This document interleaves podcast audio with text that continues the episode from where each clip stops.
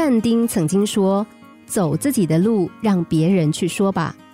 我们不能人云亦云，活出自己的风采来吧。”一群蛤蟆在进行比赛，看谁先到达一座高塔的顶端。周围有一大群蛤蟆在看热闹。比赛开始了，旁观者一片嘘声说：“太难为他们了，这些蛤蟆不可能达到目的的。”蛤蟆们开始泄气了。可是还有一些蛤蟆在奋力摸索着向上爬去，围观的蛤蟆继续喊着：“太难了，你们不可能到达塔顶的。”其他的蛤蟆都被说服停下来了，只有一只蛤蟆一如既往的继续向前，并且更加努力的向前。比赛结束，其他蛤蟆都半途而废。只有那只蛤蟆以令人不解的毅力一直坚持了下来，竭尽全力到达了终点。其他的蛤蟆都很好奇，想知道为什么只有它能够做到。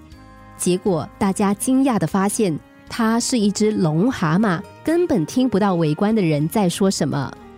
可见，一味听信别人，就会丧失自己，而和成功无缘。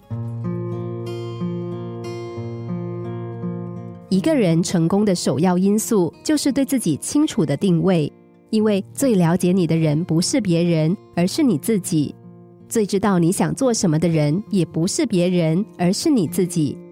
如果因为别人的一两句话，你就改变自己的初衷，在奋斗路上拼搏了若干年，因为朋友的一两句建议，你就停止前行，把已经收获的全部放弃。